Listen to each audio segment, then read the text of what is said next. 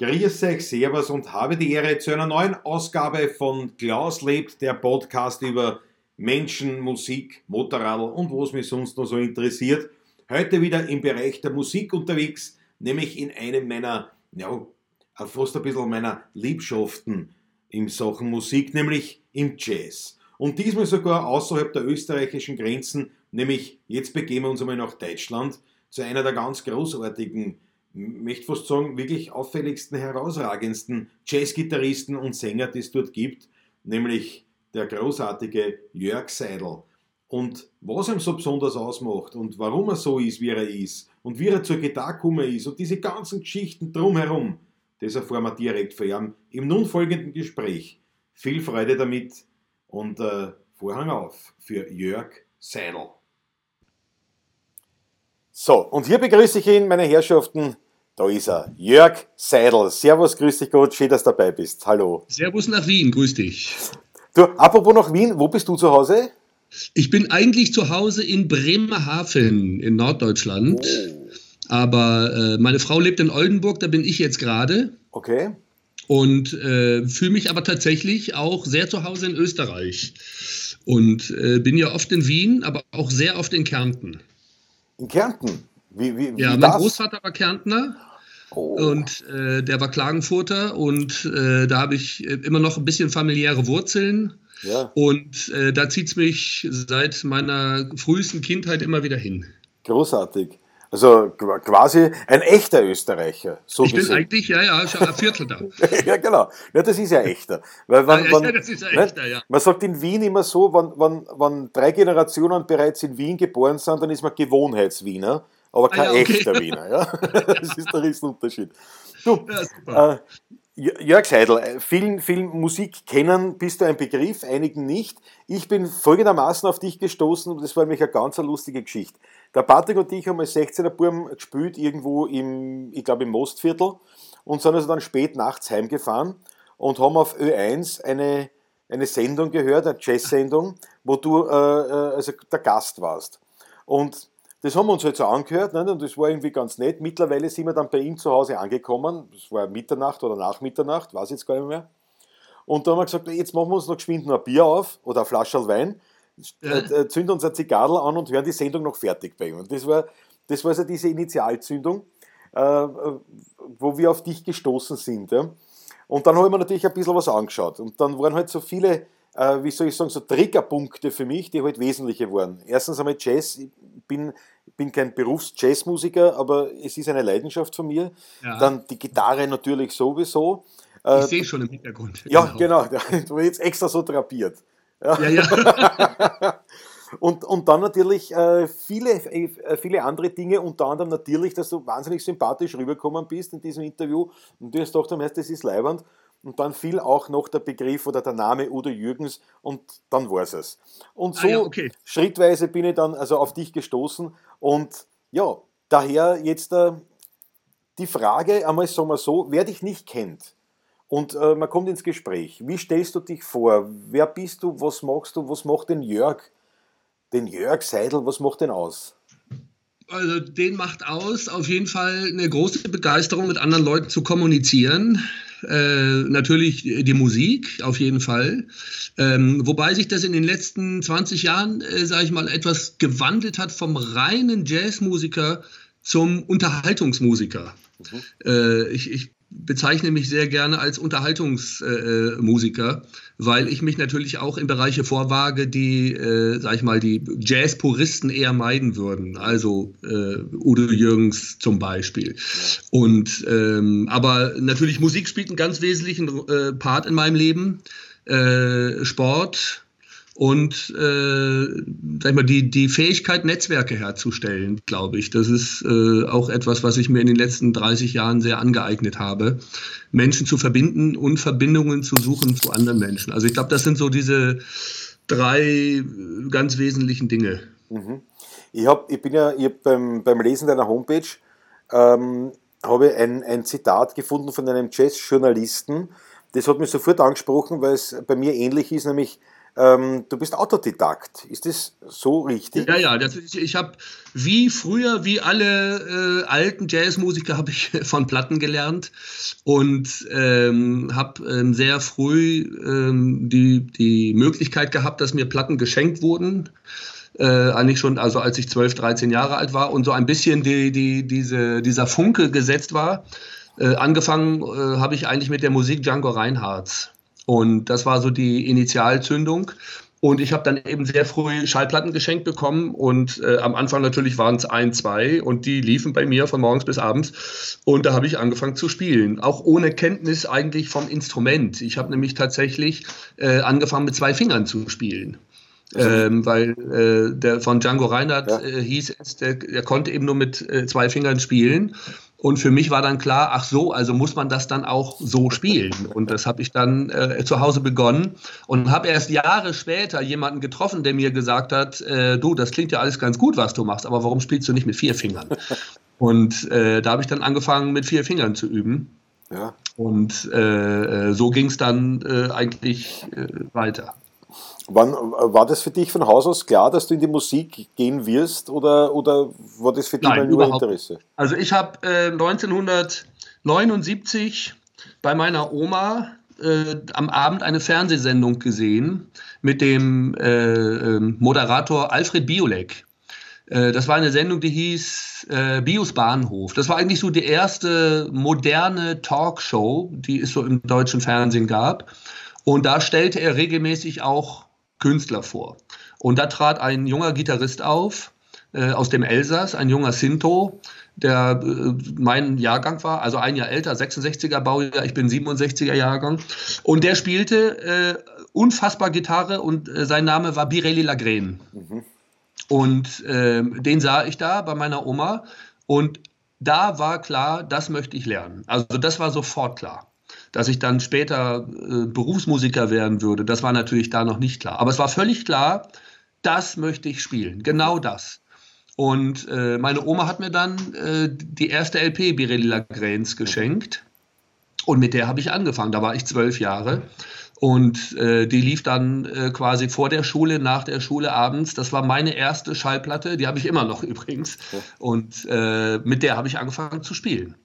Das war so meine, äh, und das ist, dass ich dann äh, Berufsmusiker werden würde. Das hat sich viele, viele Jahre später eigentlich ergeben, ähm, als ich äh, schon mitten in meinem Pädagogikstudium steckte in Bremen, weil ich eigentlich Lehrer werden wollte. Und ähm, so, und ich habe mich dann so in den letzten ein, zwei Semestern ein bisschen schwer getan, so die, die letzten Arbeiten zu schreiben. Und es zog sich ein bisschen, da kam ein Bandscheibenvorfall dazu, der mich fast ein Jahr zurückgeworfen hat. Und nachdem ich dann wieder an die Uni gefahren bin, waren meine ganzen Kollegen schon weg. Die haben dann alle ihren Abschluss gemacht und meine ganzen Kommilitonen gab es nicht mehr. Stattdessen lümmelten äh, die, die Erstsemester überall an meinen Lieblingsplätzen.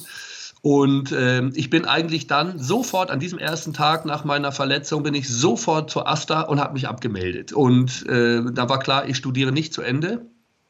Und ich bin dann nach Hause und habe zu meiner Mutter gesagt, du Mama, ich habe aufgehört mit dem Studium und äh, das ist nichts mehr für mich. Und da sagt sie, ja, was, und was willst du jetzt machen? Ich habe gesagt, ich glaube, ich, ich mache Musik. Und äh, da hat sie gesagt, okay, deine Entscheidung und du musst gucken, was du daraus machst. Und ab da war eigentlich klar, dass ich das versuche, von der Musik zu leben. Mhm. Und das war 1900, äh, muss ich mir überlegen, und dann habe ich mit dem Studium angefangen. Das muss so 596 gewesen sein. Mhm. Mhm. 94, 95. Ja. Sehr spannend, sehr spannend. Äh, wir, wir, haben unglaublich viel gemeinsam. Also die, die, also das ist bei mir gar nicht unähnlich. Ja, ich war so auch ah, reiner Autodidakt, auch dann so mit mit, mit zwölf Jahren in etwa bin ich auf dieses Wiener Lied gestoßen, auf diese, auf diese Art der Musik ähm, und, und habe dann auch gewusst, das würde ich lernen, das würde ich machen. Und Ach, es gab schön, ja auch keine Lehrer für Kontragitarre oder sowas. Das, hat es ja damals ja gar nicht gegeben. Es gab ja nicht einmal die Instrumente. Und irgendwie habe ich das halt dann zusammengebracht und irgendwie habe ich dann natürlich die E-Gitarre entdeckt, in der Schulband natürlich, ja. Und so diese Dinge. Es war alles autodidaktisch und es war auch definitiv nicht der Gedanke, dass ich äh, Berufsmusiker werden möchte. Aber es hat sich dann halt so ergeben. Und das ja, war bei mir auch. Studium abgebrochen. Ich habe dann zwar noch irgendwas fertig studiert, noch im späteren, im höheren Alter, dann aus, weil ich die Zeit hatte. aber es hat mir eh keinen Spaß gemacht. Also ich habe ja, ja. den Abschluss, aber fit wirst, wie man in Wien sagt. Ja, ja, ja genau. ja, ich habe es auch ehrlich gesagt nie bereut. Also es gab eigentlich nie einen Punkt, ähm, an dem ich irgendwann mal gedacht habe, wärst du mal Lehrer geworden. Mhm. Ähm, den hat es eigentlich nie gegeben. Im Gegenteil, bin ich, ich habe ja sehr viele Freunde, die Lehrer geworden sind und noch Lehrer sind oder Lehrer waren. Und äh, im Grunde genommen hat mich, äh, sag ich mal, die, die direkte Auseinandersetzung mit diesem Beruf eigentlich immer bestätigt darin, dass es ganz gut war, dass ich das nicht gemacht habe. Ja. Und äh, ich, glaube zwar, dass ich ein guter Lehrer geworden wäre, aber es hätte mir bei weitem nicht diese, ähm, die, also diese Freude bereitet und, und diese, die Erfülltheit, die natürlich der Musikerberuf mit sich bringt. Und ich hatte, was ähm, das Lernen an der Gitarre anbelangt, Allerdings insofern viel Glück. Ich habe in Bremerhaven, bin in Bremerhaven schon sehr früh mit der linksgrünen Kultur in äh, äh Kontakt gekommen. Schon äh, auch so 84, 83, 84 als Jugendlicher. Äh, gab es bei uns ein Kulturzentrum ähm, auf das ich durch Zufall, äh, durch eine Zeitungsannonce äh, gestoßen bin. Die suchten damals Mitarbeiter in der Kneipengruppe. Und da bin ich dann hin. Und ich bin dann in, diese, in dieses Kulturzentrum hineingewachsen und habe angefangen, über die Kneipengruppe dann da Veranstaltungen zu organisieren bis ich dann 1993 Vorsitzender geworden bin und habe dieses Kulturzentrum ein paar Jahre geleitet. Das ist irgendwann äh, nach meiner Zeit ist es dann aufgelöst worden. Das gibt es also schon lange nicht mehr, aber es war das größte Kulturzentrum in der Weser-Elbe-Region äh, mit äh, über 300 Mitgliedern und 140 Veranstaltungen im Jahr. War also ein relativ äh, großes, äh, eine große Institution. Und da habe ich regelmäßig Jazzveranstaltungen organisiert und habe dadurch die Möglichkeit gehabt, viele Gitarristen einzuladen äh, mit denen ich dann nachmittags zusammengesessen habe. Und äh, Philipp Katharin, äh, Karl Ratzer, äh, dann äh, ähm, muss ich mal überlegen, Wolfgang Mutspiel war da. Also immer wieder Leute von Rang und Namen und Herb Ellis. Und die haben dann äh, bei mir nachmittags entweder zu Hause gesessen oder im Kulturzentrum und wir haben äh, gespielt.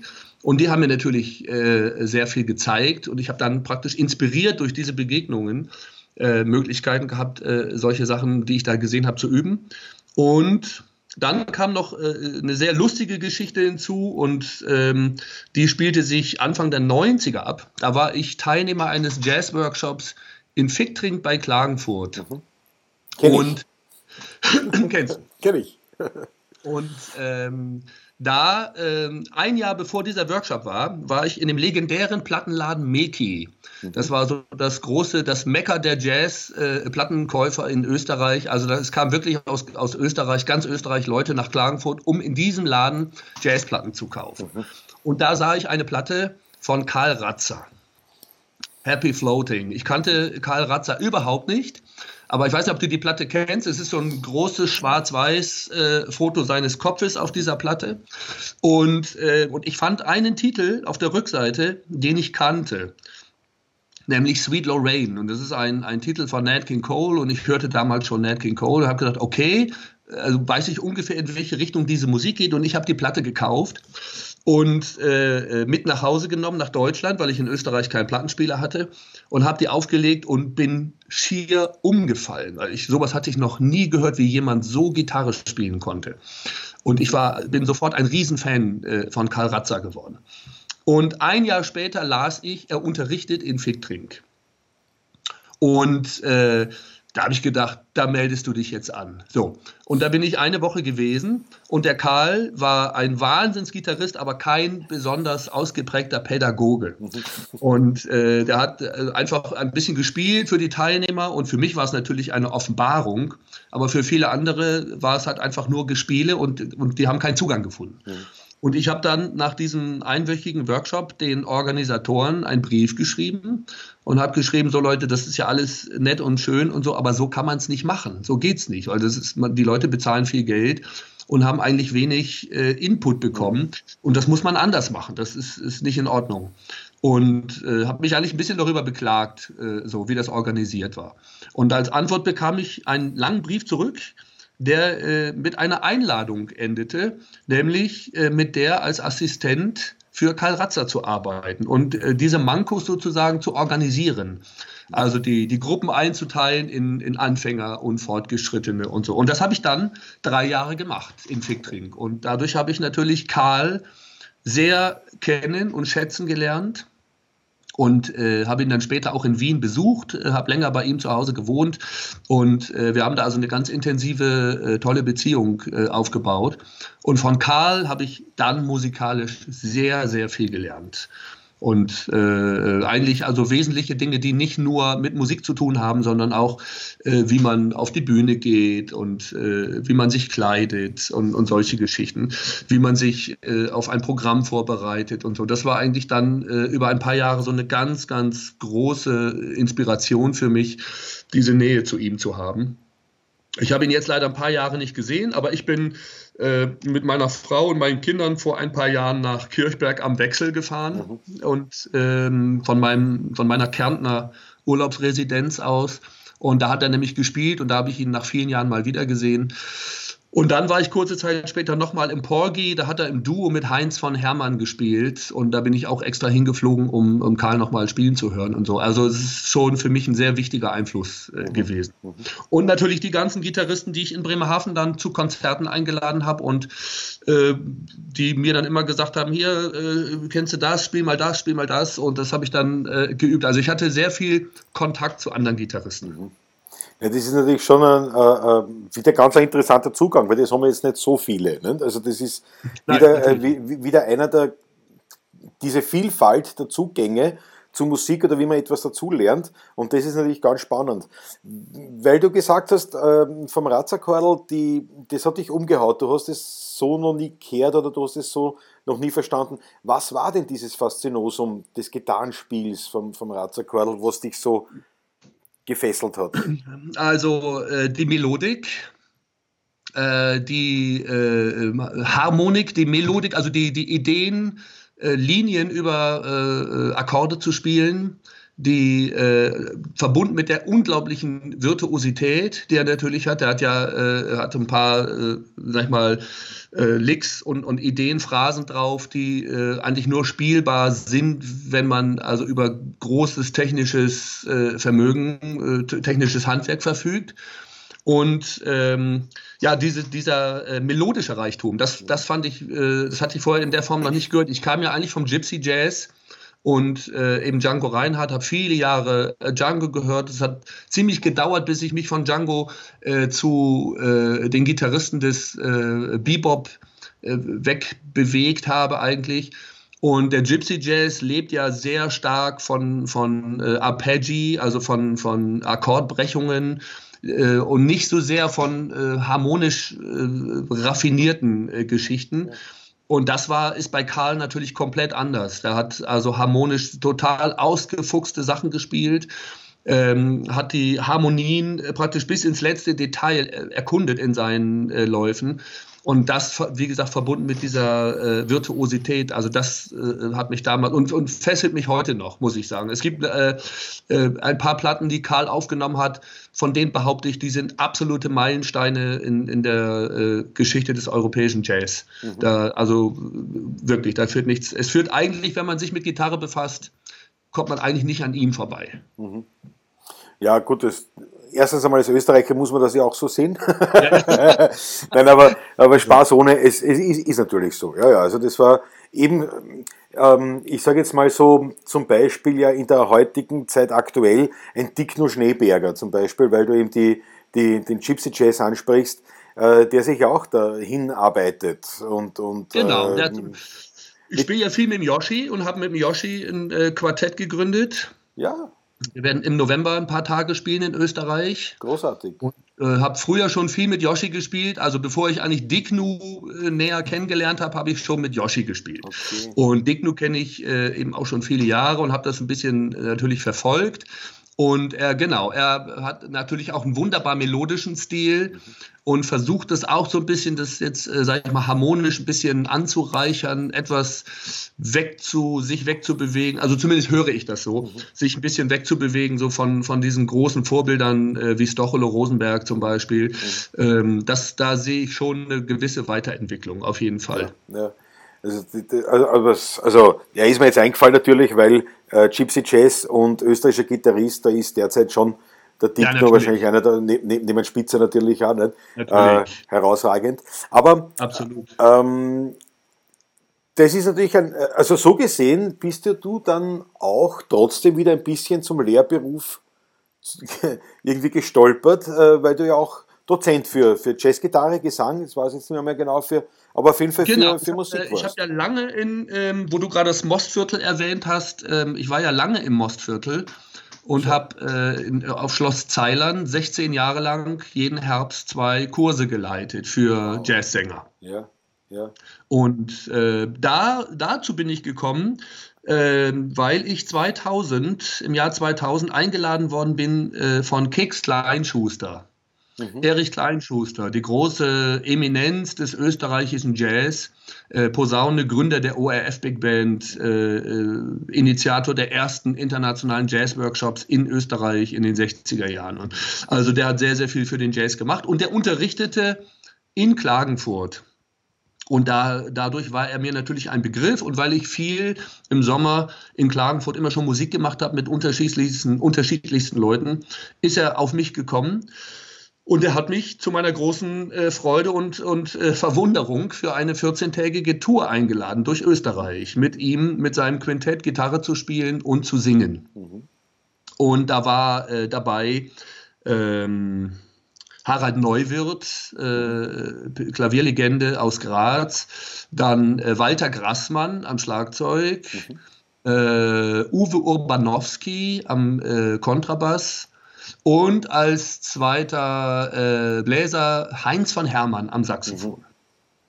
Und das war eine, eine fantastische Band und äh, für mich natürlich eine weitere Schule, äh, mit so großartigen Musikern zu spielen. Und ähm, kurze Zeit nach dieser Tour erreichte mich ein Anruf von Ines Reiger aus Wien.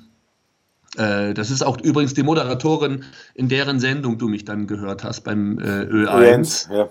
Ja. Genau, die, weil die ja die Jazznächte moderiert. Genau. Und, und Ines rief mich an und hat gesagt, ähm, sie möchte mich buchen als Dozent für einen Workshop in Zeilern. Mhm. Und ich habe gesagt, du, du kennst, wir kennen uns gar nicht. Also äh, sagt sie, na, na, das macht eh nichts, aber der Walter Grasmann, der hätte in so hohen Tönen äh, von mir geschwärmt, äh, dass ihr das sozusagen als Referenz reichen würde, mich einzuladen. Mhm. Und äh, dieser Einladung äh, bin ich dann gefolgt und habe dann viele Jahre, zwölf Jahre mit Ines gemeinsam in, äh, auf Schloss Zeilern unterrichtet. Mhm.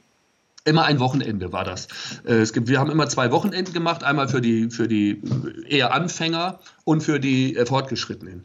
Und äh, nachdem Ines dann aufgehört hat, habe ich noch ein paar Jahre mit äh, Agnes Heginger zusammen unterrichtet und dann die letzten Jahre, leider gibt es die Kurse jetzt nicht mehr, die letzten Jahre habe ich dann mit der Monika Ballwein unterrichtet. Mhm. Mhm. Und ähm, also ich war insgesamt 16 Jahre. Ich war am Ende eigentlich derjenige, der durchgehend am längsten dort äh, auf Zeilern unterrichtet hat. Und das war eine super Zeit. Ich habe dann äh, ein paar Mal Kurse in Wien äh, noch gemacht und auch dann später in Deutschland, äh, sowohl für Gitarre als auch äh, als Sänger. Ja. Ja, großartig. Wieder eine Gemeinsamkeit übrigens. In, äh, äh in Schloss Zeilern habe ich auch unterrichtet, Kontragitarre. Im ah, Zuge, okay. weil es gab quasi das gleiche Konzept, nur war das immer eine Woche, die Musikantentage vom Niederösterreich, Niederösterreichischen Volksliedwerk, hat das Kasten. Ah, okay, schön. Und, äh, ja, super. und da waren die, und Wienerisch äh, gab es äh, fast niemanden und da habe ich, glaube zwei oder dreimal war ich dort. Aber ich bin, ich bin nicht so ein, ein, ein begeisterter Unterrichter. Obwohl ich schon gemerkt habe, und ich nehme an, du wirst mir das bestätigen können, wenn man unterrichtet, respektive sich aufs Unterrichten vorbereitet, dass man eigentlich selbst ganz schön viel dazu lernt. Ja, ja, ja, auf ja? jeden Fall. Schon. Also das, das ist, geht mir auch so und ähm, ich unterrichte also im Rahmen dieser Workshops habe ich wahnsinnig gerne unterrichtet, weil natürlich da Leute äh, vor mir saßen, die äh, äh Lust hatten, wie ein Schwamm äh, diese ganzen Sachen aufzusaugen.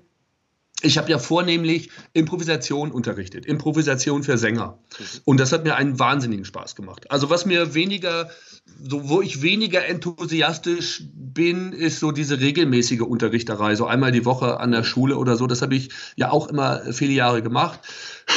Das, äh, da hat sich die Freude so ein bisschen in Grenzen gehalten, weil natürlich das sehr davon abhängig ist, dass die Kinder und, und Jugendlichen auch motiviert üben, was nicht so häufig der Fall äh, tatsächlich ist. Aber bei den Workshops ist es eine andere Situation. Da sind die Leute äh, total neugierig und die wollen äh, Sachen aufnehmen und lernen und so. Und da haben sich wirklich über die Jahre äh, Leute so beeindruckend weiterentwickelt. Also es sind ja auch äh, Teilnehmer über die Jahre immer wieder zu mir gekommen. Und ich hatte dadurch den Vergleich. Und da waren wirklich äh, Sängerinnen dabei, die äh, als totale Anfängerinnen äh, gekommen sind, einfach nur mal reinschnuppern wollten und die dann vier, fünf Jahre später richtig gute Jazzsängerinnen geworden sind. Also äh, da hatte ich dann einfach so auch die Rückmeldung, oha, da hat, das hat echt viel gebracht, da diese Leute äh, zu motivieren und äh, sie so ein bisschen anzutriggern, dass sie dabei bleiben und zu Hause üben. Und das hat wahnsinnigen Spaß gemacht. Ich habe auch immer noch zu einigen Teilnehmern aus der Zeit äh, sporadisch Kontakt und kriegt das so ein bisschen mit, dass die also äh, aktiv sind und an der Musik arbeiten. Das ist schon äh, sehr, sehr schön. Ja, das ist großartig. Ähm, du bist ja auch, äh, wenn ich mir das so anschaue, ein bisschen so dein, deine, deine Historie. Du bist insofern eine, auch eine Ausnahme anderen Musikern gegenüber, weil du durchaus auch ein bisschen Verständnis hast fürs Geschäft. Ich sage es jetzt einmal so sehr verblümt. Also äh, ich kenne wahnsinnig viele gute Musiker, sehr gute Musiker, die aber wirklich überhaupt gar keinen Sinn dafür haben, wie sie, wie sie aus dem Kapital machen können oder wie, wie sie das einsetzen können. Und du hast ja gesagt, es geht ja auch darum, Spaß zu haben, glücklich zu sein. Das ist ja einer der wesentlichen Aspekte eines Lebens. Und um von der Musik leben zu können, muss man eben davon leben können. Also man muss sich auch verkaufen, also jetzt im, Absolut. im, im, wirtschaftlichen Sinne. Wie genau. bist du an dieses Thema rangegangen? Ab wann war dieses Thema für dich relevant und ja, dein Zugang dazu?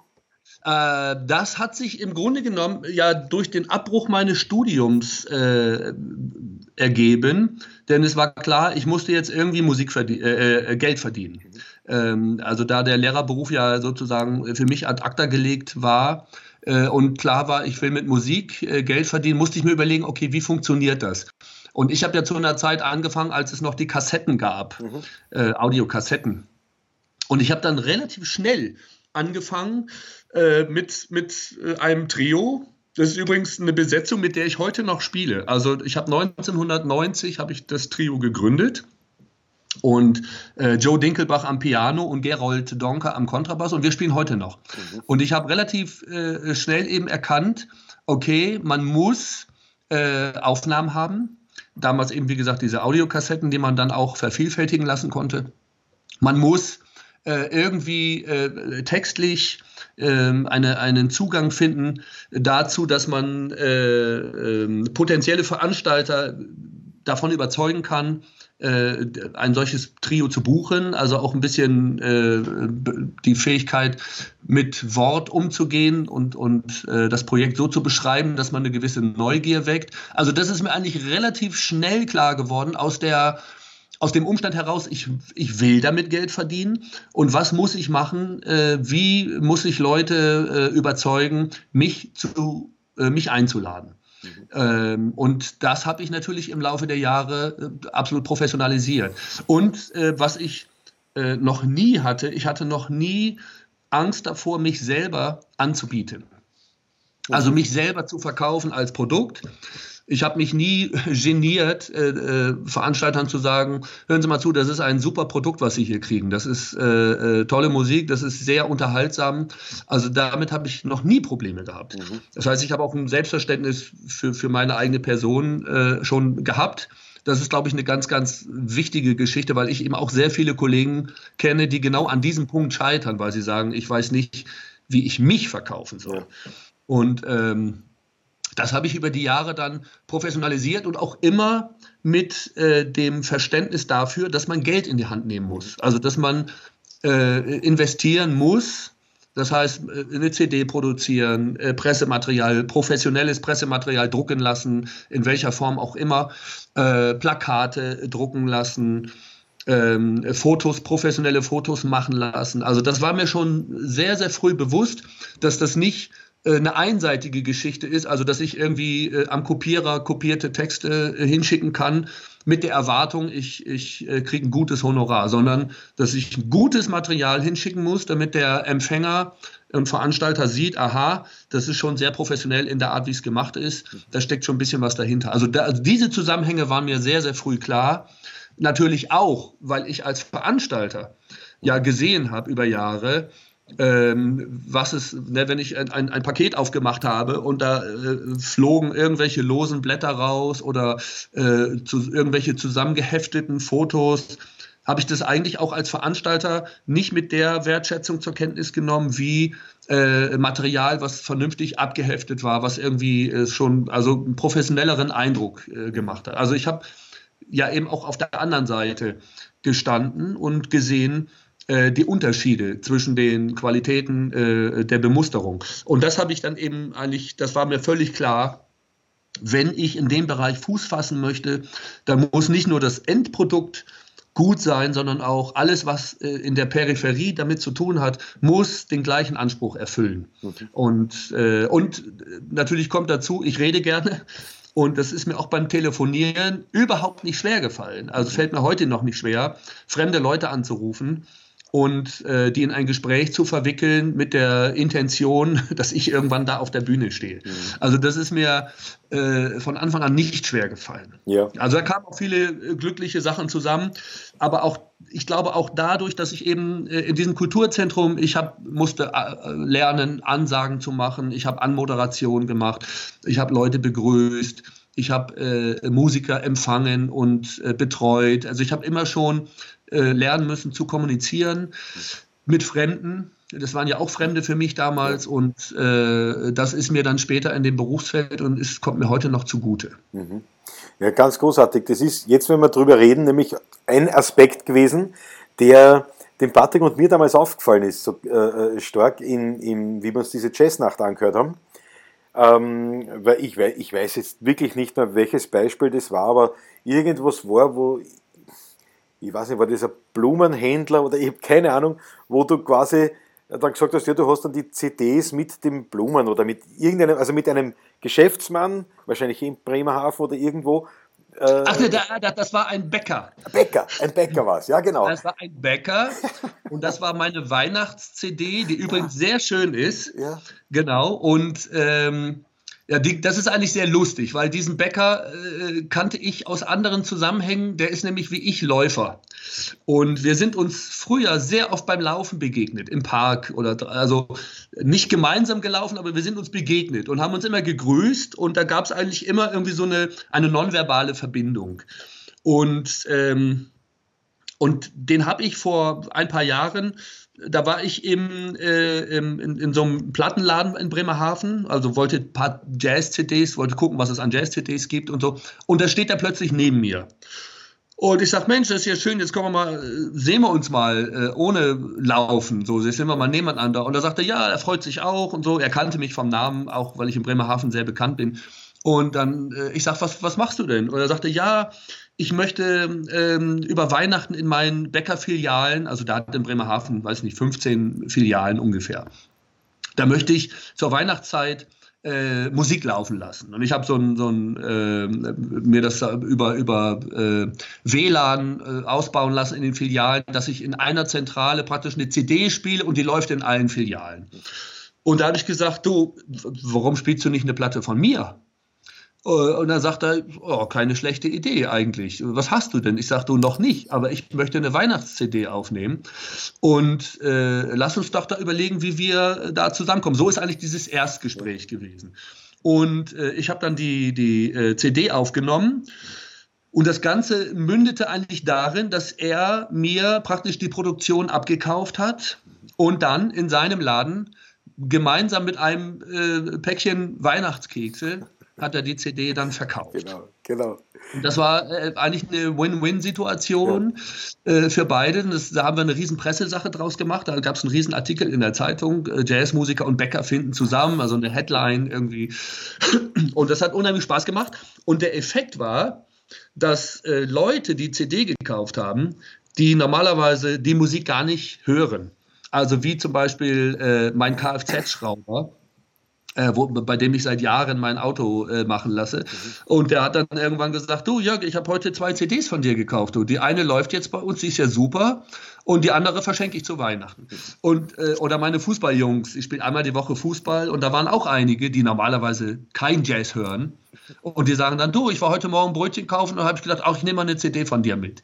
Und das war eigentlich so, das hatte so Synergien äh, äh, äh losgetreten, die eigentlich ganz schön waren, weil sie äh, Leute für die Musik dann nochmal begeistert haben, die nie zu meinen Konzerten gekommen wären eigentlich. Mhm. Das, war eine, das war eine lustige Geschichte. Es hat echt Spaß gemacht, das stimmt. Ja, ich suche immer, ich suche eigentlich immer nach Möglichkeiten, es gelingt mir natürlich nicht immer, aber ich suche immer wieder nach Möglichkeiten, äh, äh, zu, Kooperationen zu starten, mit Leuten, die ähm, vielleicht gar nicht so affin sind für die Musik, aber die ich begeistern kann und die sich finanziell an irgendwelchen Projekten von mir beteiligen. Das äh, klappt mal besser, mal schlechter, aber ich äh, überlege und denke sehr oft über solche Geschichten nach. Mhm. Mhm. Ja, wie gesagt, diese Geschichte ist, ist uns, die haben wir gehört und haben, wir haben gesagt, erst endlich einmal einer, der es auch versteht, ähm, ja. äh, über die Bühne hinaus zu denken. Und das, das hat uns eben äh, unter anderem wahnsinnig fasziniert. Ja, das heißt ja auch ähm, in Summe, dass es ganz wichtig ist und dass es aber auch möglich ist, von einem so, ähm, so einer Nischengenre wie dem Jazz durchaus auch leben zu können. Ja, absolut. Und, und ich glaube, das ist auch ein wichtiges Zeichen, weil ja viele dann sagen, ich meine, Wiener Lied natürlich, ja, ein Beispiel wenn man sagt, also das, das ist das, was ich seit 25 Jahren wir auf, äh, mal, Bühnen. Letztes Jahr haben wir 25-jähriges Bühnenjubiläum gehabt. Ja, Wahnsinn. Und das meiste bis heute, was ich höre, ist, davon kann man leben. Ja, also diese, ja, ja geht ja genauso. Und, ja, ja. ja, und Jazz ist natürlich ja noch, ist ja noch, noch enger sozusagen. Aber das geht. Es geht. Es geht. genau, das ist auch immer meine Botschaft. Ich bin übrigens ein ganz großer Fan des Wiener Liedes. Sehr gut. Ich habe zu Hause äh, äh, Platten von äh, Michael Heltau, Peter Alexander, äh, André Heller, äh, natürlich André Heller, die, die legendäre Platte mit äh, ähm, Dunkelgraue Lieder. Ne? Ja, das, das neue und das alte Wiener Lied hier mit dem mit, mit Qualtinger. Mit Qualtinger, Qualtinger natürlich. Ja. Und so, ich bin ein großer, großer Fan des Wiedernliedes, immer schon gewesen und ich liebe das, Hodina. Mhm. Ich habe das große äh, Vergnügen gehabt, dass der Karl Hodina mich äh, auf die Bühne gebeten hat, für zwei Titel mit seinem Trio zu spielen. Äh, unvergessen. Also, weil für mich ist der, der Hodina ein, ein Grand Seigneur äh, dieser Musik natürlich und äh, ein, eine einmalige äh, Figur in diesem Genre. Also ich bin, und ich deswegen höre ich auch sehr oft übrigens die Sachen, die du spielst. Ich höre da, klick da immer rein, weil ich, ich liebe das Wiener Lied. Also äh, ich finde es großartig. Ja. Aber das nur äh, nebenbei. Und ähm, ja, das ist übrigens immer meine Botschaft. Man kann von der Musik leben. Und ich äh, sage, wenn ich, unter, wenn ich mal Workshops mache oder so, dann gebe ich immer folgendes Beispiel. Ähm, ich setze mich mehrfach im Jahr nachts an den Computer und recherchiere Spielorte, Spielplätze. Ähm, das äh, macht, also ich bin ja noch ein Typ, ich, ich äh, habe alles in Ordnern. Ich habe drei Ordner, dicke Ordner voll mit Adressen. Mhm. Die sind geordnet nach Ländern, Schweiz, Österreich, Deutschland. Das sind so meine äh, Einsatzgebiete. Und nach, die sind nach Postleitzahlen, äh, habe ich das geordnet. Ich habe ein DIN A4-Blatt, habe ich, äh, also ganz altmodisch, ein DIN A4-Blatt äh, für jeden Veranstalter beidseitig beschrieben. Und äh, das ist mein sozusagen mein Arbeitswerkzeug, äh, um Akquise zu machen. Mhm. Und ich setze mich drei, viermal im Jahr, setze ich mich nachts an den Computer und suche neue Spielorte. Und das mache ich, indem ich Suchbegriffe eingebe. Ganz simple, sowas äh, wie zum Beispiel Jazz unterm Baum, habe ich mal vor ein paar Jahren gegoogelt. Und da kommt plötzlich 100 Spielorte in Deutschland und Österreich, die im Sommer ein Jazzkonzerte stattfinden lassen unter einem Baum. Jazz am Lindenbaum, Jazz unterm Apfelbaum, Jazz unterm Birnbaum. Äh, und da gibt es so viele Veranstaltungen. Äh, und von den 100, die ich da gesehen habe, kannte ich vielleicht 10. Mhm. Äh, und viel gut, dann stellt sich dann in der Recherche raus, gut, den einen oder anderen gibt es nicht mehr. Äh, oder der eine macht es nur alle zwei Jahre, äh, der andere macht überhaupt nur ein Konzert im Sommer. Aber anyway, es gibt, ich habe auf die, durch diesen Suchbegriff effektiv 60, 70 potenzielle Veranstaltungsorte gefunden, die ich noch nicht gekannt habe, mhm. obwohl ich 20 Jahre schon recherchiert habe. Mhm. Oder ich habe mal eingegeben, Jazz in der Tenne also Jazz am, am Heuboden sozusagen. Ja, ja. Und äh, auch da das Gleiche. Dann findet man unglaublich viele kleine Theater, die sich in ehemaligen Bauernhäusern unterm Dachboden befinden. Äh, äh kleine, kleine Theater mit 100 Plätzen, 150 Plätzen, äh, sehr viele Spielorte, von denen ich noch nie in meinem Leben gehört habe, obwohl ich über zweieinhalbtausend Adressen äh, besitze. Und ähm, so, Warum sage ich das? Weil ich natürlich auf der anderen Seite auch immer wieder feststelle, dass jedes Jahr Spielstätten schließen. Es gibt aber so viele Spielorte, so viele Spielorte, dass man drei Leben bräuchte, um dort spielen zu können. Und, äh, nur, man muss sie finden, man muss sie sich erschließen, man muss anrufen, man muss mit den Leuten in Kontakt kommen. Also es gibt Möglichkeiten, Geld zu verdienen, es gibt Möglichkeiten zu spielen, man kann davon leben. Ja. Ähm, das ist das eine.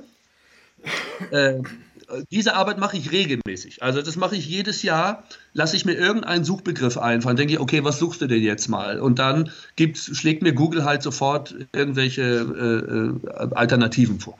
Ähm, da finde ich also immer wieder äh, neue Spielorte, äh, die, die ich in 20 Jahren Berufsleben noch nicht entdeckt hatte. Und witzigerweise auch Spielorte, die nicht neu sind, sondern die es auch schon 20 oder 30 Jahre gibt, die aber vielleicht nie, keine eigene Homepage haben oder äh, also die nicht so, weil sie nicht so aktiv sind, sondern vielleicht nur zwei oder dreimal im Jahr, die nicht so, äh, die einem nicht so begegnen. Also man muss sie suchen. So, das ist das eine. Das andere, ähm, man kann natürlich nur von der Musik leben, wenn man ähm, ein Gesamtpaket anbieten kann, das für das Publikum attraktiv ist. Äh, und das äh, attraktiv nach meiner äh, Interpretation ist etwas, wenn es nicht nur gute Musik äh, bietet, sondern auch darüber hinaus Unterhaltung. Also das Publikum möchte angesprochen werden. Äh, das Publikum möchte unterhalten werden. Ich erzähle auch schon mal einen Witz auf der Bühne, ich erzähle Anekdoten, ähm, ich äh, bin wirklich ein Geschichtenerzähler auf der Bühne. Ganz oft sagt man mir sogar, ja, es ist sogar fast schon ein bisschen zu viel. Ähm, aber ich, also nach meinem Dafürhalten gehört das unmittelbar zusammen. Die Musik und die Geschichte dazu oder drumherum, das ist äh, wichtig. Zumal ich sehr viel für Leute spiele, die kein Jazz-Publikum sind, sondern ich spiele sehr viel für äh, Abonnentenpublikum zum Beispiel, also Leute, die in irgendeiner Kultureinrichtung ein Abonnement haben und einfach aus Neugier hingehen und äh, die denen es nicht reichen würde, einfach nur 20 Musikstücke zu hören, sondern die wollen auch ein bisschen was über mich erfahren zum Beispiel. Ja. Ja. Und die wollen auch ein bisschen was über die Musiker erfahren. Die wollen was, ein bisschen was über die Musik äh, oder, oder etwas erfahren, was über die Musik hinausgeht. Also das habe ich in den letzten 20 Jahren einfach auch gelernt, Ne, das Publikum möchte rausgehen und sagen, das war ein super Abend. Und damit meint es eben nicht nur die Musik, sondern alles. Und das ist ganz wichtig und das sage ich auch immer den, den äh, äh, auch jungen Musikern bei Workshops. Ihr müsst euch um, auch um das kümmern, denn wenn ihr ähm, von der Musik leben wollt, dann müsst ihr ein, ein Publikum äh, überzeugen. Und das kann man nicht nur mit Musik, sondern das, das muss, der ganze Abend muss schön sein. Mhm. Und, äh, und ich glaube, so, dass diese Dinge kann ich. Das kann ich einfach.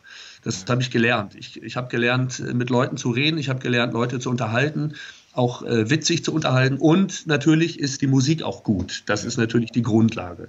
Und ja, dann kann man davon leben. Und man darf nicht zu billig sein. Das kommt auch noch dazu. Es muss, man muss halt gucken, dass man an Orte gerät, äh, die äh, einem auch eine adäquate Gage zahlen können. Ich zahle genauso wie jeder andere äh, Selbstständige zahle ich Steuern. Es muss am Jahresende einfach so viel übrig sein, dass ich alles andere bezahlen kann. Und äh, dazu gehört eben auch, dass es ein gewisses Gagenniveau äh, hat. Das brauche ich einfach. Wenn ich mit drei Leuten losfahre oder mit vier, bei dem Udo Jürgens Programm äh, ist ein Schlagzeuger dabei.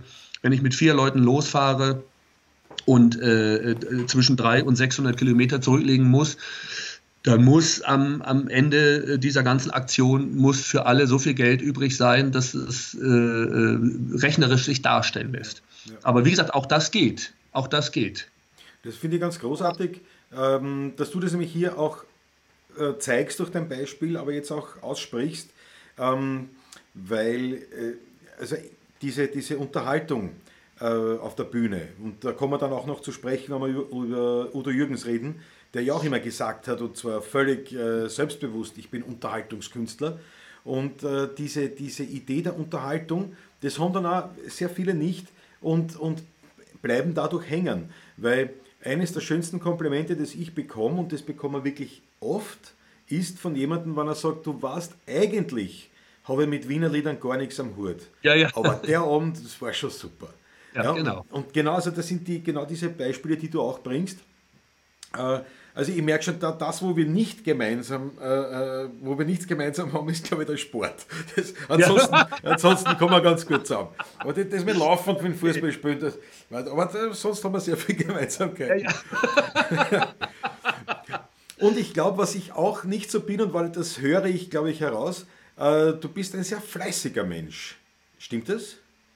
Ja, also zwangsweise. Ich kann mir auch Ruhephasen gönnen. Also ich, ich kann auch ganz bewusst mal einen Tag einlegen, wo ich in meinem Garten sitze und Gitarre spiele oder äh, wirklich mal einen Film anmache und so gar nichts mache. Aber wenn ich dann äh, weiß, okay, jetzt geht's los, jetzt wird gearbeitet, dann arbeite ich auch. Also dann ist es auch, ich habe äh, feste Bürotage in der Woche.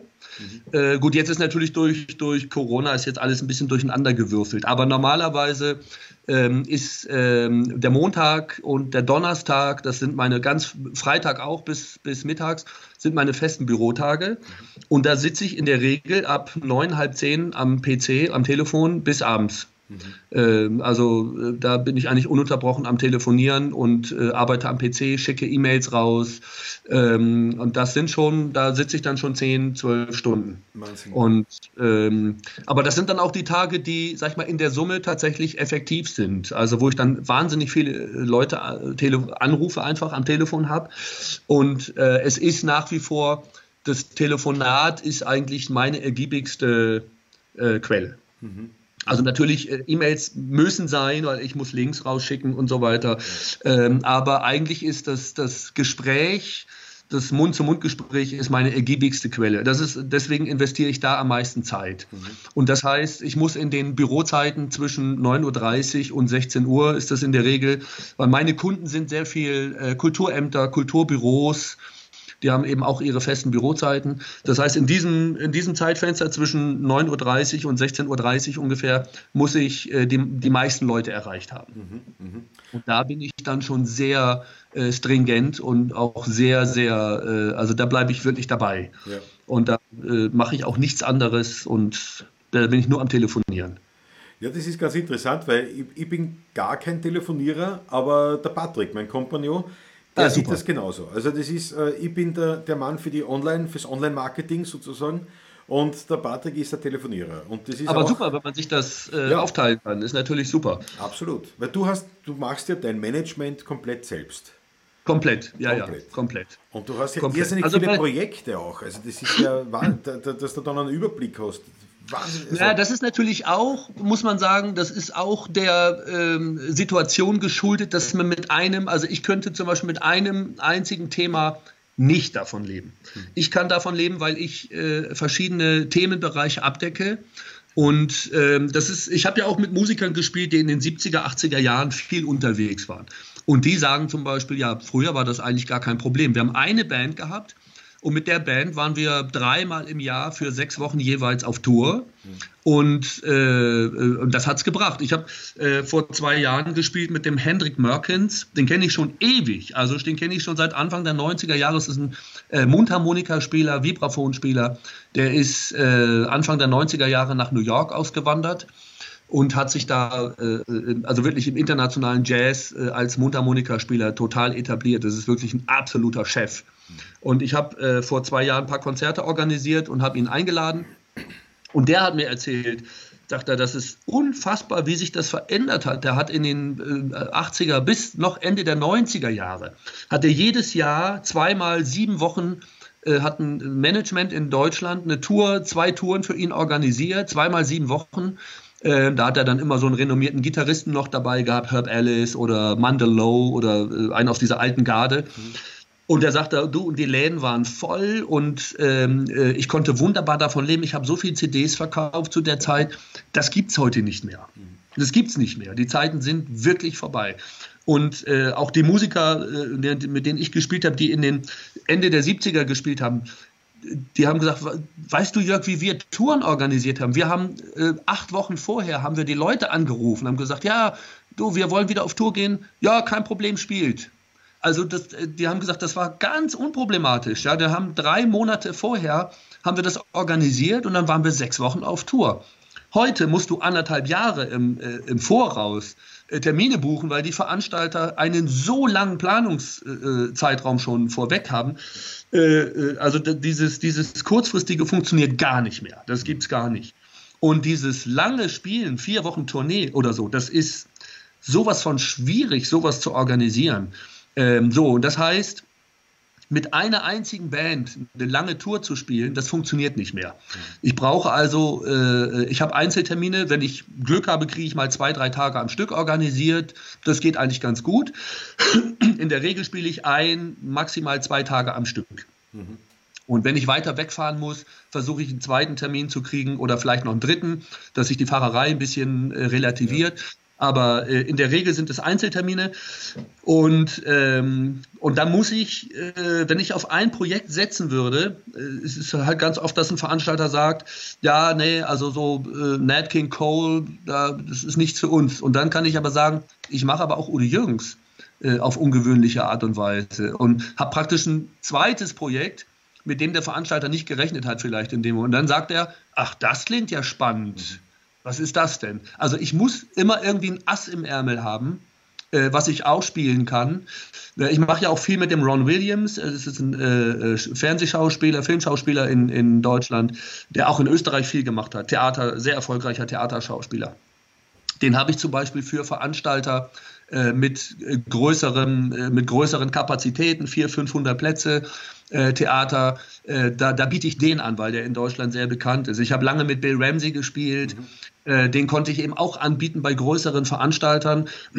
Und so habe ich schon sehr früh unterschiedliche Projekte von klein und relativ günstig bis etwas größer und teuer. Mhm. Äh, äh, habe ich dann so eine Palette und stilistisch zwar alles Swing im weitesten Sinne, ist natürlich klar, das ist meine Musik, Swing-Musik, mhm. aber dann eben unterschiedliche äh, Themenbereiche. Ähm, jetzt mache ich zum Beispiel ganz neu, da ist leider auch wegen Corona die Premiere ausgefallen, aber ich habe, äh, ähm, das war gar nicht meine Idee, das war die Idee Karin Bachner, das ist ja eine Kollegin aus Wien, das nicht, ob du die kennst. Mhm. Ja, namentlich persönlich nicht. Vom Robert Bachner, die Frau. Und die hat mich angerufen, weil sie ein Duo machen wollte mit mir, äh, wo sie Keyboard spielt und ich ein bisschen Gitarre und wir singen zum Teil zweistimmig und so. Und das ist zum Beispiel jetzt ein neues Projekt, was wir äh, in Angriff nehmen, jetzt auch für die nächsten zwei, drei Jahre. Äh, wo wir sagen, okay, wir, wir verkleinern uns jetzt mal, wir gehen jetzt nur zu zweit auf Tour, weil das natürlich für, du wirst es kennen, für Veranstalter auch interessant ist, ja, weil die natürlich, weil der Kostenfaktor gering ist. Also ist wieder etwas Neues, ich habe ein Projekt mit einer Sängerin aus äh, Südkorea. Ich habe ein Projekt mit Ines Reiger, äh, natürlich seit vielen Jahren. Ähm, ich habe äh, lange mit der Gretje Kaufeld aus den Niederlanden gearbeitet. Also ich habe verschiedene Sängerinnen, die ich anbieten kann auch. Mhm. Und es war eigentlich äh, für mich auch relativ früh klar, ich muss eine bunte Palette anbieten, damit ein Veranstalter sich dann doch da irgendwie das Passende raussuchen kann. Mhm. Und das in der Summe funktioniert es für mich. Ja, großartig. Aber es, ja, also es, man, man, muss schon auch ein bisschen ein Arbeitstier sein, weil es ist ja jetzt nicht nur die Organisation und Administration des Ganzen, sondern man muss ja auch das musikalisch äh, Klar, man muss die Programme, dann, genau, ja. die Programme dann spielen. Ja. Übst du viel, probst du viel? Ist das, ist das für dich ein wichtiges Thema? Üben und proben oder ist es schon relativ, wie soll ich sagen, ähm, ja, ist es relativ einfach für dich? Ja, also ähm, üben zu Hause ja, viel. Also ich spiele sehr viel am Instrument, äh, jeden Tag eigentlich. Und äh, Proben mit den jeweiligen Bands ähm, geht überwiegend eigentlich nur unmittelbar vor einem Konzert. Mhm. weil äh, eben auch immer äh, Projekte dabei sind, äh, die, wo die Musiker aus unterschiedlichen Himmelsrichtungen kommen und da kann man nicht äh, mal eben schnell für eine Probe zusammenkommen. Aber das machen wir dann eigentlich auch so, dass äh, jeder zu Hause das Programm schon mal vorbereitet und wir fügen es dann sozusagen vor dem Konzert zusammen. Mhm. Das ist aber eine Arbeitsmethode, die sehr üblich ist und die auch praktikabel ist. Äh, dann gibt es aber natürlich Projekte, die äh, sehr arbeitsintensiv sind in der Vorbereitung, wie zum Beispiel ähm, ein Projekt, das ich eben mit dem Ron Williams habe. Äh, Ron Williams erzählt aus seinem Leben, das unfassbar spannend und beeindruckend ist und war, ähm, weil der wahnsinnig viel erlebt hat, unglaublich viele Leute getroffen hat. Und äh, der hat also angefangen, seine Biografie zu schreiben. Und äh, mein Trio spielt dann immer nach einem kurzen Leseblock einen Titel, den er singt. Also wir begleiten ihn dann. Und das funktioniert auf Stichwort. Äh, das ist ein bisschen choreografiert, da gibt es eine Dramaturgie, da gibt es ein, ein Drehbuch. Und das ist, äh, das haben wir also sehr, sehr intensiv vor der Premiere in München haben wir das sehr intensiv geprobt. Das, das, also das wäre nicht gegangen mit einer kurzen äh, Durchlaufprobe, weil das eben auch äh, wie gesagt, Stichwörter sind und der Ron wechselt die Leseorte auf der Bühne und äh, das, das, das muss man einfach äh, proben, wie da die Abläufe sind, wann die Musik dann anfängt und so weiter. Aber in der Regel haben wir eigentlich, habe ich Pro Projekte, äh, bei denen jeder Musiker sich zu Hause vorbereitet und wir bringen das dann sozusagen äh, vor dem Konzert, bringen wir es, fügen wir es ja. zusammen, sprechen noch über ein paar äh, Details, aber äh, ich habe natürlich das große Privileg, mit Kollegen zu arbeiten, die auf einem so hohen Niveau spielen, äh, dass da diese Form der Arbeit äh, völlig unproblematisch ist. Ja. Das ist ja ein Grundsatz bei mir, ist immer mit Leuten zu spielen, die besser sind als ich selber. Okay. Und gelingt dir das auch? Das gelingt mir, ja. Das, das, gelingt mir, ja, das gelingt mir immer wieder. Großartig. Ja, und das ist eigentlich, äh, und natürlich mit Leuten zu spielen, die das gleiche musikalische Verständnis haben. Ja. Also, ne, ich habe ja erzählt, ich bin Swing-Musiker, also ich bewege mich stilistisch, übrigens auch bei dem Udo Jürgens Programm, bewege ich mich stilistisch, sag ich mal, in, äh, so in den 50er Jahren äh, des Jazz. Ich bin kein moderner Jazzmusiker. Mhm. Und ich arbeite natürlich am liebsten mit Musikern, die genau wissen, wie die Musik aus dieser Zeit geklungen hat. Mhm. Also äh, das ist, ne, dann, dann, gibt, dann muss man nicht viel über die Musik reden, weil es, dann haben alle ungefähr denselben Höreindruck und sie wissen, wie, wie man sich in diese Band einbringt, damit die Band und damit das Projekt gut klingt. Ja. Und mit diesen Musikern arbeite ich eigentlich am liebsten und habe auch die, das große Glück, dass äh, eigentlich alle, mit denen ich arbeite, genau über dieses Verständnis verfügen. Mhm, mhm. Ja, das ist natürlich, das ist natürlich interessant. Jetzt kommen wir, jetzt kommen wir nämlich äh, diesbezüglich auch wirklich noch zu dem Thema Udo Jürgens. Ja, wir kommen zwar schon, schon langsam so Richtung Ende hin, aber beim Wiener, ja. beim Wiener sagt man ja eben schon langsam. Nicht? Schon langsam, lang. das ja, ist also das Ende ist jetzt dann bald. Also das, wir, wir, wir, sind, da, wir, wir sind da flexibel. Ähm, das Thema Udo Jürgens, weil das passt jetzt, glaube ich, da wirklich gut rein. Ähm, eben, weil du sagst Swing, für mich ist Udo Jürgens immer Swing gewesen. Ähm, ja, ein, ein, ein, eine Form von Swing. Übrigens, ich bin kein Konzertgeher, auch nie gewesen, wollte nie auf Konzerte gehen. Und es gab zwei, zwei ähm, Künstler, wo ich gesagt habe, da würde ich eventuell unter Umständen da würde ich sogar hingehen. Das eine war Johnny Cash, das hat sich dann ah, nicht mehr ergeben und das zweite war Udo Jürgens und leider auch da hat es dann nicht mehr ergeben. Weil meine, meine Freundin hat sogar schon die Karten, also wollte sie schon bestellen als Geburtstagsgeschenk und da ist er dann mittlerweile dann gestorben. Ähm, also das bedeutet, was ich damit sagen will, ist, dass Udo Jürgens einer ähm, meiner prägendsten Stars ist, die, die, die, ich, die ich verehre. Ähm, und auch seine, seine Ansichten. Also gerade auch dieser Aspekt, ich bin Unterhaltungskünstler, ich, ich habe also das Handwerk, die Technik, äh, das Komponieren, seine Geschichte, ne, der Mann mit dem Fagott war wirklich, habe hab ich verschlungen. Ähm, ich auch, ja, ja. Da, da, steckt so viel zusammen. Und dann für mich, was, was immer so prägend war, also auch als Jugendlicher, weil ich das nicht kannte, waren Live-CDs oder Live-Platten mhm. damals noch, ähm, mit Big Band. Und diese Arrangements, wo, wo Bläsersätze agieren. Also, das war für mich nicht mehr der Schlager, wie man so gesagt hat. Das ja, genau. war für mich schon, wow, das war für mich schon wirklich genau. ganz großartig. Wie war dein Zugang zu Udo Jürgens und warum hast du dann gesagt, ich mache das musikalisch? Also, äh, der, Udo Jürgens ist natürlich durch meine Kärntner Wurzeln immer ein Begriff gewesen. Das ist ja äh, eh klar. Wenn ich in, äh, im Sommer mit meiner Familie als Kind in Klagenfurt war, da war jeden Tag stand irgendwas in der Zeitung über Udo Jürgens oder äh, es hieß, der Udo Jürgens ist wieder am See. Also es war immer irgendwie, es fiel immer irgendwas. Und dazu kommt, dass in der Familie meines Großvaters ein Mann äh, war, äh, um den sich meine Großtante dann äh, lange Jahre gekümmert hat. Das war der ähm, ehemalige Landeskulturreferent Ottmar Rudan. Der ist 1965 schon in den Ruhestand versetzt worden. Mit 65 Jahren war also 1900er Jahrgang. Und der war, äh, für, als ich kleines Kind war, war das für mich Onkel Ottmar. So, der, der saß halt am Wochenende immer äh, äh, in der Familie dabei, hatte selber keine Familie mehr. Und der erzählte viel Geschichten aus dem, aus dem Hause Bockelmann, weil der selber war ganz enger Freund äh, Rudolf Bockelmanns, des Vaters mhm. von Udo Jürgens. Also so hab, ist ehrlich der Name Udo Jürgens schon als Kind äh, immer, immer wieder gefallen. Äh, die Musik natürlich, ich kannte die Hits, klar, griechischer Wein, was man halt so, was Mitte der 70er Jahre so gespielt wurde, ähm, ein ehrenwertes Haus, also die Sachen, die halt so im Radio liefen, die kannte ich.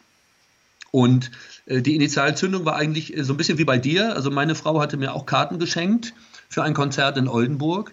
Und da sind wir dann hingegangen. Und ähm, das war mein einziges Konzert, mein erstes Konzert von Udo Jürgens. Und das war unfassbar beeindruckend. Also unfassbar beeindruckend. Ich, ich glaube, das, ich würde sogar sagen, das war eines der allerbesten Konzerte, die ich je gesehen habe. Und ich bin schon sehr viel auf Konzerte gegangen und habe ja auch sehr viele Konzerte selber organisiert.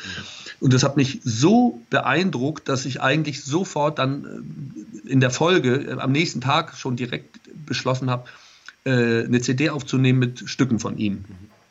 Und äh, habe dann meine Freunde in Klagenfurt angerufen. Das sind alle alles Leute, die am Konservatorium, mittlerweile äh, Universität, Gustav Mahler Universität in Klagenfurt unterrichten.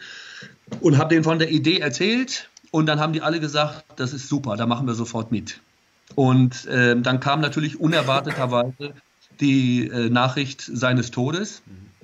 Aber wir sind dann trotzdem 2015 im, im Juni waren wir in Kärnten alle, in St. Veit an der Glan und haben äh, eine CD aufgenommen mit lauter Stücken von Udo Jürgens. Und alle Kollegen haben beim Mitspielen schon gesagt, wow, das ist ja super Musik. Also ich habe auch schöne Stücke rausgesucht, habe äh, wirklich gut recherchiert und äh, so ein paar Hits, aber auch eben ein paar Sachen, die nicht so bekannt waren aus dem englischen Sprachraum, äh, sind ja einige Sachen von ihm übersetzt worden und waren große Hits in Amerika, in, in England. Und mit der Platte habe ich dann angefangen zu spielen. Und das war zu meiner großen, ich hatte ein bisschen Sorge, dass in Deutschland ähm, populäre Sänger, äh, auch Jazzsänger, äh, diese Idee aufgreifen könnten. Mhm. Deswegen habe ich mich da sehr bedeckt gehalten. Ich habe die Platte aufgenommen und habe es aber erst mit der Veröffentlichung eigentlich erzählt. Ich hab, weil ne, Roger Cicero zum Beispiel äh, wäre da in Frage gekommen als jemand, der hat ja auch mit Udi Jürgens äh, äh, gemeinsam gesungen. Da habe ich gedacht, okay, wenn der jetzt mit so einem Projekt kommt, äh, dann ist natürlich, dann bin ich weg. So, dann habe ich da keine Chance. Ne? Oder Tom Gäbel wäre auch so einer gewesen in Deutschland, wo ich gedacht hätte, okay, jetzt äh, starten die alle mit dem Udo Jürgens Programm. Aber zu meiner großen Überraschung ähm, war ich der Einzige, der die Idee hatte, Udo Jürgens äh, ein bisschen in den Jazz zu übertragen. Und ähm, ich habe dann angefangen mit dem Projekt live zu spielen und habe dann äh, die Erfahrung gemacht, dass das Publikum total begeistert war. Ja, die, äh, ich habe zum Teil ganz rührende äh, Reaktionen äh, erfahren von Leuten, die gesagt haben, ähm, also nachdem der Udo jetzt gestorben ist, war für uns die Musik eigentlich weg. Und äh, so und sie, sie öffnen uns jetzt plötzlich ähm, eine Tür zu einem ganz neuen äh, Udo Jürgens, den wir so in der Form noch gar nicht gehört haben. Also ich habe ganz tolle Reaktionen gehabt. Das hat mich eigentlich darin bestärkt, das weiter live aufzuführen. Und nicht nur das, das hat mich auch darin bestärkt, eine zweite CD aufzunehmen. Ich habe im letzten Jahr dann noch eine veröffentlicht okay. und habe dann äh, Arrangements auch schreiben lassen für Big Band und habe äh, auf die neue CD auch fünf Big Band äh, Aufnahmen äh, gebracht und habe nochmal Stücke gefunden, die sehr, sehr unbekannt geblieben ja. sind. Also sehr wenig bekannte Titel aus der Frühzeit, so Anfang der 60er Jahre. Und das ist ein super Programm. Ich erzähle auch ein bisschen was über Udo Jürgens natürlich. Äh, das Buch erwähne ich natürlich auch und Geschichten aus dem Buch. Und, äh, aber das, das Musikprogramm ist wirklich toll. Und ich habe das jetzt mit unterschiedlichsten Kollegen gespielt, in Österreich und in Deutschland. Und alle Kollegen sagen übereinstimmend, das ist ein so überzeugendes Programm und eine so starke Musik, die der Udo Jürgens geschrieben hat, dass man sich auch als Jazzmusiker nicht verbiegt. Also ich, mhm. ich, ich habe nicht das Gefühl, dass ich mich da jetzt äh, anbiedere mit einem Thema, äh, sondern ich mache eigentlich das, was ich immer mache, nur mit den Kompositionen eben äh, eines bestimmten Komponisten. Ja. Ich glaube auch, dass man, dass man gerade jetzt als Jazzmusiker erkennt, äh, dass das eben nicht äh, keine sehr, wie soll ich sagen, einfache Musik, möchte ich jetzt gar nicht so negativ, negativ formuliert haben, aber es, es sind schon harte Stücke zum Teil. Es, sind super, genau, es ist kompositorisch von sehr, sehr ja. hoher Qualität. Ja. Es hat natürlich auch viel geschrieben. Ich habe ja sehr, sehr viel gehört, gerade äh, für die Recherche, äh, auf der Recherche nach der zweiten CD habe ich sehr viel gehört. Und natürlich hat er Sachen geschrieben, die man für meine Zwecke nicht verwenden kann. Also die, sag ich mal, sehr dem Zeitgeist der 70er und 80er Jahre geschuldet sind, mhm. äh, äh, simpel konstruierte Popmusik und so. Aber dann stößt man mittendrin auf Perlen, also auf wirkliche Perlen der Komponierkunst und, äh, äh und, und auf Melodien, die so nachhaltig sind, dass man sie nach einmal hören, hat man sie sofort im Ohr. Und, ähm, und ich glaube, ich habe wirklich so einige der schönsten Kompositionen, die er je geschrieben hat, habe ich eben rausgesucht. Und ähm, ich behaupte, die, da sind Sachen dabei, die können problemlos in einer Reihe stehen mit Stücken von Cole Porter, äh, Johnny Mercer, Duke Ellington.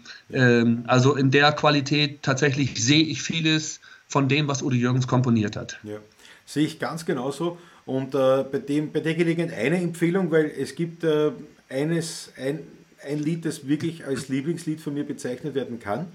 Und das ist If I Never Sing Another Song.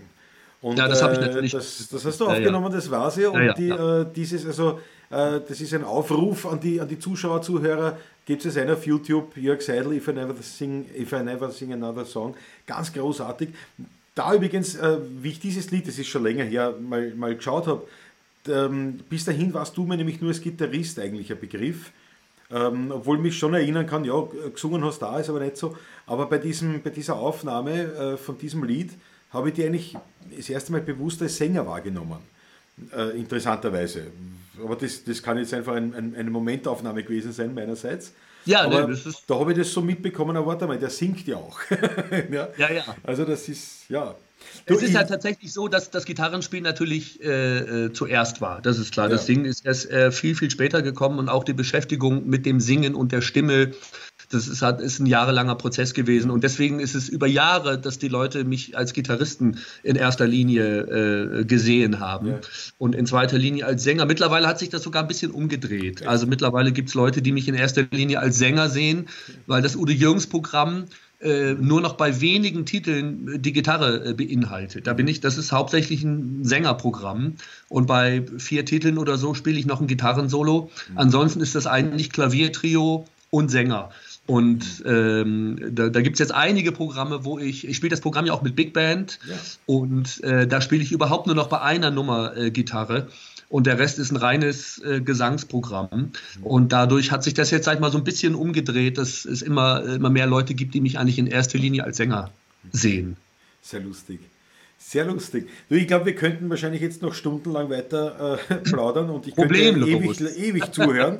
ähm, ich, ich würde mich wahnsinnig freuen, wann du mal in Wien bist oder wieder in Österreich, dass vielleicht geht sich ja ein Kaffeeschal aus. Auf jeden Fall, dabei, Klaus. Das, das wäre ganz großartig. Ich bin Anfang Oktober, ich bin Anfang Oktober in Wien. Das ist ja. Und zwar äh, dieses Projekt mit der Karin Bachner. Ja. Das feiert jetzt am 3. Oktober in der Edenbar Premiere. Ja. Und da bin ich also im, im Vorfeld, werde ich schon ein, ein, oder zwei Tage früher wegen der Proben da sein. Ja. Und da melde ich mich. Ja, das wäre großartig. Und hoffentlich findet das statt. Ne? Weil das ist natürlich auch noch eine, ja, so eine, Aber wir hoffen das Beste. Wir lassen, ja, wir lassen auch das Thema Corona aus, weil äh, ja, es interessiert uns nicht. Nein. Lieber Jörg, es war mir eine so große Freude, dass du dabei warst. Und äh, ich, freue mich besonders auf dieses Kaffeetschal und äh, ja. Ja, ich sage dir jetzt einmal herzlichst Danke und Baba und alles Liebe. Und auch. Äh, danke dir noch einmal. Ich danke dir. Alles Liebe nach Wien. Ja, und für, für alle Zuhörer und Zuschauer, je nachdem, wo ihr das konsumiert, ich kann Ihnen nur sagen, äh, gut, dass ihr es bis zum Ende gehört habt, weil ich glaube, es war wirklich einer der spannendsten Podcasts, die wir bis jetzt gehabt haben. Interessant von vorn bis hinten und ich hoffe, euch hat es gefallen. Wenn ja, dann bitte Daumen hoch, äh, teilen, liken und wie das alles heißt im sozialen Medienbereich. Dafür wäre ich euch dankbar. Jetzt schicke ich euch ein dickes Puzzle und sage Baba, pfiat euch Servus, euch Klausi.